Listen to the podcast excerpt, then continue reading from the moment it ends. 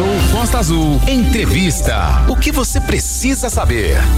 A partir de agora, ao vivo no nosso canal no YouTube, Rádio Costa Azul FM, os Jogos da Juventude acontecerão em Ribeirão Preto, São Paulo. Foram disputados entre as duas primeiras semanas de setembro. O evento foi organizado pelo Comitê Olímpico do Brasil e ofereceu suporte para as modalidades olímpicas através de ações em prol da formação de atletas jovens e profissionais do esporte. Aline, que acontecimento muito legal, né? Tava conversando com o Cacau aqui, exatamente a possibilidade, quem sabe um belo dia trazer algo para Angra. E Angra também deixou sua marca lá nos Jogos da Juventude através dele, Carlos Henrique Ribeiro Moreira. Com esse nome, pouca gente sabe. É o professor Cacau aí do vôlei lá, é, que é graduado em educação física, é tecnólogo em gestão do esporte e alto rendimento. Muito bom dia, posso te chamar de professor Cacau, feito todo mundo te conhece, né? Bom dia, ouvintes, bom dia, telespectadores, bom dia, Renato, Aline, bom sim, dia. sim, pode me chamar de Cacau. O universo me conhece assim. Então tá aí, falou em universo, a gente lembra que você tá agora à disposição da internet no nosso canal da Rádio Costa Azul. Você entra lá, Rádio Costa Azul, no YouTube. Isso, entrou, tá aí. Professor Cacau, Renato, Aline, o, o, grande Marcelo aqui na retaguarda preparando tudo. E você pode e deve interagir também pelo WhatsApp, 2433651588. É importante a gente falar, esses jogos são extremamente importantes que ele seleciona os nossos atletas para as próximas Olimpíadas, né? Exato, Renato. A importância desses jogos, vale lembrar que ele foi todo construído e feito, né, no decorrer desses anos pelo Comitê Olímpico Brasileiro, né, inclusive o qual aqui eu deixo um abraço às pessoas do Comitê Olímpico por essa oportunidade de participação nessa missão, né, que a gente chama de missão, todos que participam, de suma importância no processo de construção dos legados olímpicos, né, e dos ciclos olímpicos. Agora, o, o Cacau, é importante lembrar que em termos de pessoas de Angra, professor, o, o convidado foi você para fazer a, auxiliar na gestão desses jogos, né? Exato. É, eu recebi uma ligação de uma determinada pessoa falando, olha, vamos ligar para você do Comitê Olímpico. Eu, no primeiro momento, né, eu fiquei susto, um susto, né, ah, Comitê Olímpico. E aí me ligaram, eu passei por um processo seletivo, né, um processo seletivo extenso, né, não foi só uma análise de currículo e tive o êxito, né, de ser chamado para essa missão. E, cara, foi fantástico. Fantástico, porque foram mais de 6 mil pessoas envolvidas nesse evento, entre atletas, comissões técnicas, apoiadores e, e, e tudo. É importante de grifar para as pessoas terem a magnitude desse evento. Jogos da Juventude, todo ano vai ter agora, desde o ano 2000. E eles mantêm algo em torno de 4.500 atletas aí, com até 17 anos oriundos aí de escolas públicas e privadas de todo o Brasil. Se o cara é fera, tem rendimento, ele é selecionado para esses jogos, né? Exato. O que acontece? O Comitê Olímpico ele é o grande gestor do esporte olímpico do Brasil. Então o que, que ele fez, principalmente a partir desse ano? Os jogos eles já existiam, o caráter ele era um caráter puramente educacional, né, de esporte educacional, escolar e aí ele falou: Poxa, já que eu fomento o esporte de rendimento, de alto rendimento, deixa eu mudar um pouco as características. E que características foram essas? Ele colocou que os estados participantes deveriam ter na, as suas seleções, ou seja, a nata da nata dos estados naquelas modalidades esportivas, Renato. Perfeito. E foi o que aconteceu esse ano, salvo alguns estados que ainda trouxeram os seus representantes é, escolares. Para você ter uma ideia, telespectadores, ouvintes e, e pessoal que está aqui no estúdio, só de escolas representativas foram mais de duas mil escolas representativas. É, em termos, eu sei que a gente fez uma pequena pesquisa antes de conversar contigo, que a gente agradece muito esse momento, para as pessoas terem ideia, quando a gente defende aqui é, Renato, Valente, Aline, do esporte para alto rendimento, que entre todos pode ter uma joia rara ali que pode trazer medalha olímpica para o Brasil. E para chegar lá em Ribeirão Preto, foram cerca de 2 milhões de estudantes lá de cima do, do, do, do Acre até lá embaixo no Rio Grande do Sul. Do Brasil inteiro foi gente selecionada, né? Para chegar nesse universo pequeno aí de 4.500 atletas. Né? Exato, e várias histórias várias histórias, eu imagino. Olha, eu, eu tive o, a satisfação de ficar na primeira semana, porque era dividido em blocos. A primeira semana eu fui o responsável pela competição de atletismo, então tudo que estava acontecendo ali passava pelo meu crivo. O, os diamantes todos estavam ali, prontos para ser lapidados. Né? Nossa, né? eu, eu a, assim como as histórias, por exemplo, de Roraima, que não tem material esportivo nenhum do atletismo e eles fabricam o seu próprio material, Caramba.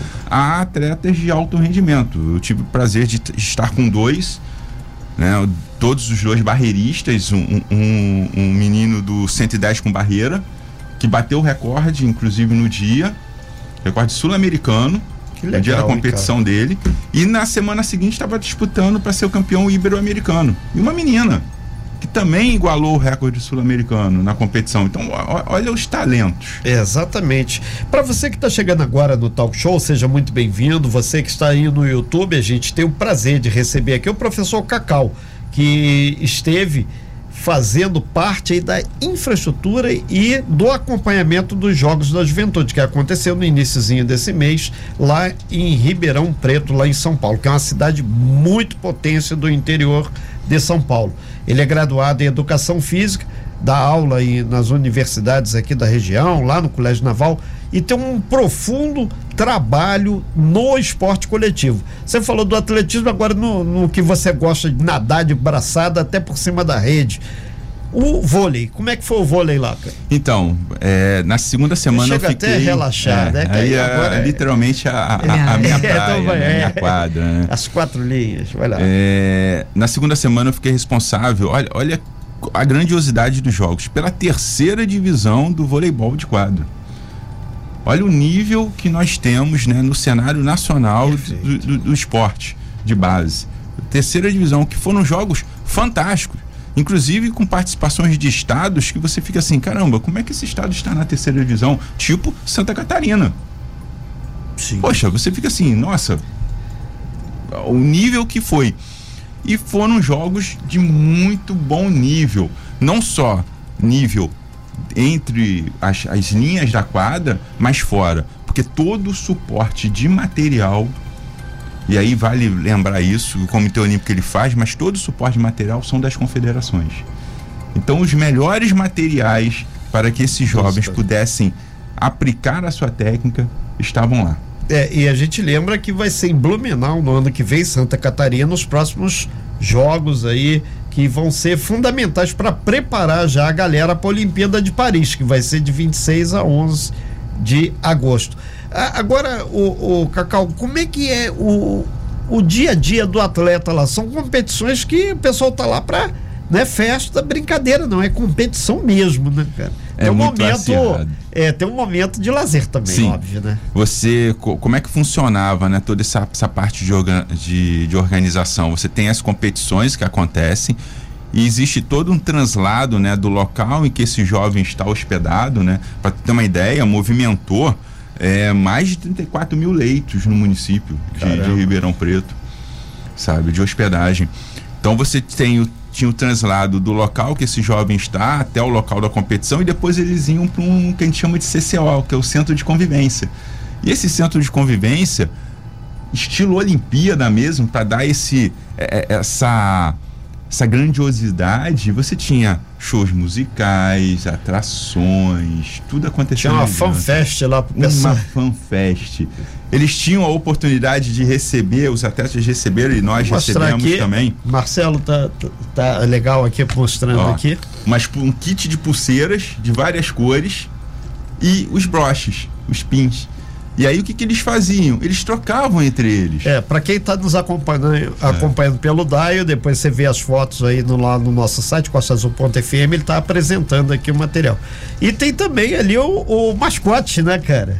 O mascote do evento, a Bamba. Oh, que é, todos os participantes ganharam um kit e esse kit ele tinha a Bamba dentro, né? Ela é uma jaguatirica, ou seja, tem essa relação também com, a, com, com, com, o Brasil, né? Mostrando, ó, é um animal em extinção, então Perfeito, foi feito um, um apelo ecológico Exato. e ambiental importante, né? Sabe? Para você ter uma ideia sobre também isso, as camisas, todas as camisas do evento são de materiais é, não digo recicláveis, mas materiais que não vão agredir o meio ambiente. Perfeito. É, biodegradável. Biodegradáveis. As sacolinhas que vieram os kits também dessa forma. Ai, que bacana. Então toda uma preocupação por trás. É. Tem aqui aproveitar aqui e dar uma passadinha rapidamente aqui no nosso YouTube, a Thelma é, Grum, ela tá falando aqui, parabéns pelo trabalho, grande cacau. É, não sei quem é a Thelma. mas- É, a, a, a Thelma, eu tive a satisfação de ser, de estar numa equipe que todo o evento ele foi dividido em equipes. E a equipe da competição, a Thelma era uma das integrantes. Uma pessoa fantástica, uma excelente profissional do Sul, salvo engano, acho que do Paraná. Né?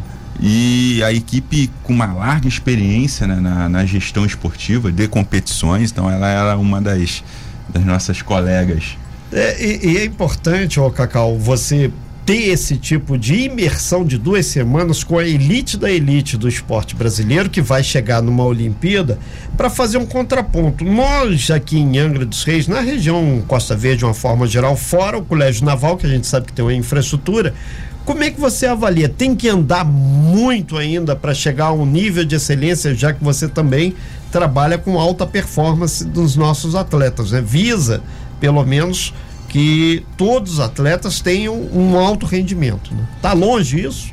Olha, Renato, é... não, posso, não posso ser leviano aqui e dizer que não, nada é feito. As coisas são feitas. Tá? Eu, e aí, falando de gestão, né, vamos deixar bem claro aqui, porque as pessoas podem não gostar, mas falando de gestão, poderia se planejar melhor para que as coisas fossem feitas melhores. E aí eu estou falando de gestão, não estou falando de pessoas, por favor. Tá? eu sou de uma geração aqui da cidade esportista, né? Então eu posso falar de causa e de direito, né? Porque além de ser, de ter sido, eu estudei para isso, né? É, comparando ao passado, algumas coisas hoje deixam a desejar, Não evoluíram, né? não evoluíram. Ela poderia ter evoluído.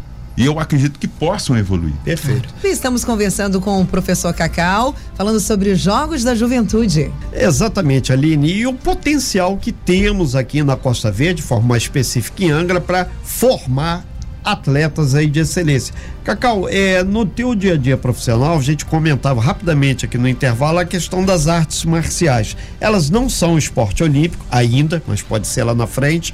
E tem um crescimento muito considerável aqui em Angra, né? Exato, nós temos. Isso aqui, isso é histórico, inclusive, Sim. né? Se você for lembrar lá atrás, da década de 80, 90, isso já existia. Que bom que ainda está sendo fomentado, entende?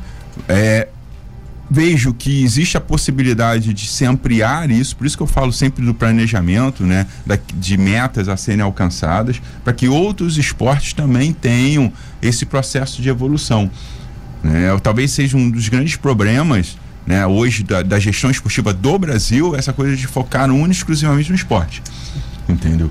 Acho que a gente tem que focar como um todo. É a questão do plano de governo e plano de. Gestão de- do- da- da- da política pu- pública de pública, entendeu? É, é, são isso. Mas que bom que está sendo feito. Eu vejo excelentes profissionais, tanto da masculinos quanto femininos, trabalhando nisso e atletas de alto potencial. Perfeito. O Cacau, inclusive, é importante a gente até grifar, são 32 esportes olímpicos e, por exemplo, eh, o skate, que agora o Brasil se dando bem pra caramba, tem a fadinha aí, o próprio surf, que o Brasil também tá, e, e podem surgir outras oportunidades, né?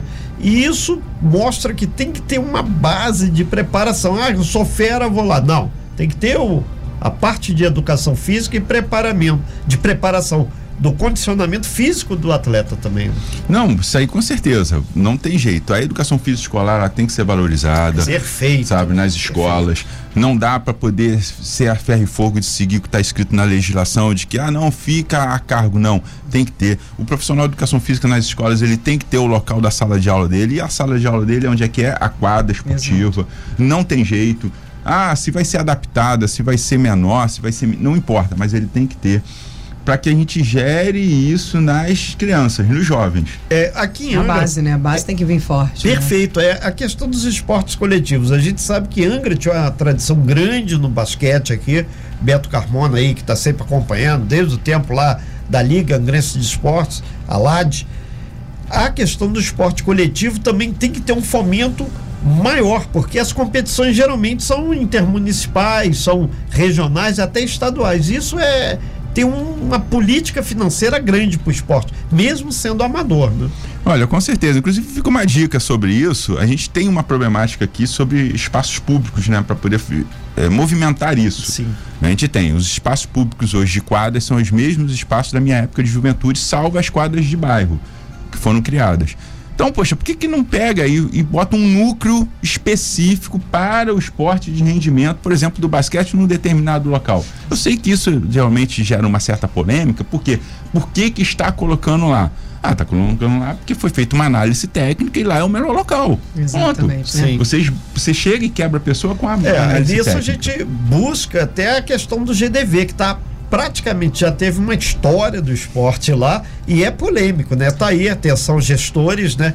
Tentar fazer funcionar. A tal da burocracia faz com que o GDV não seja e não seja mais campo é, lá, é para quem esporte, né? é para quem não conhece lá tem uma quadra coberta grande, tem piscina, tem praça para condicionamento físico, infraestrutura para ficar o atleta ali do lado, se for o caso de, de ter que ficar com alojamento, tem toda uma infra... e espaço para receber pessoas também. Cacau, caminhando já para o fechamento da tua participação aqui, são 9 horas e 5 minutos.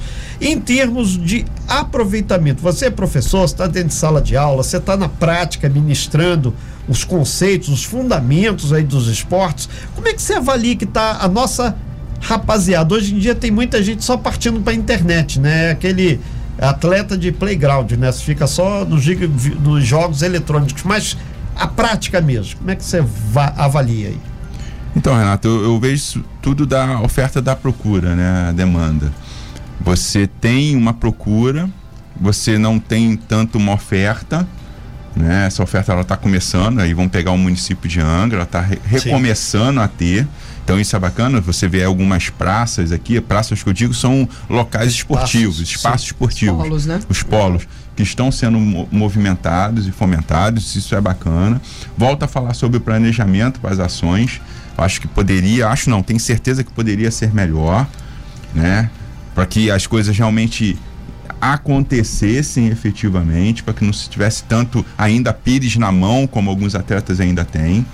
Né? Nós temos algumas legislações no município que ajudariam isso, mas que ainda são pouco fomentadas né? São pouco é, é, instruídas, leis de incentivo municipal ao esporte, conselho municipal do esporte que não existe mais, que poderia voltar a existir, para justamente ajudar nesse fomento. A do CREF na nossa região poderia ser mais assídua também, ajudando é. os profissionais de educação física, né?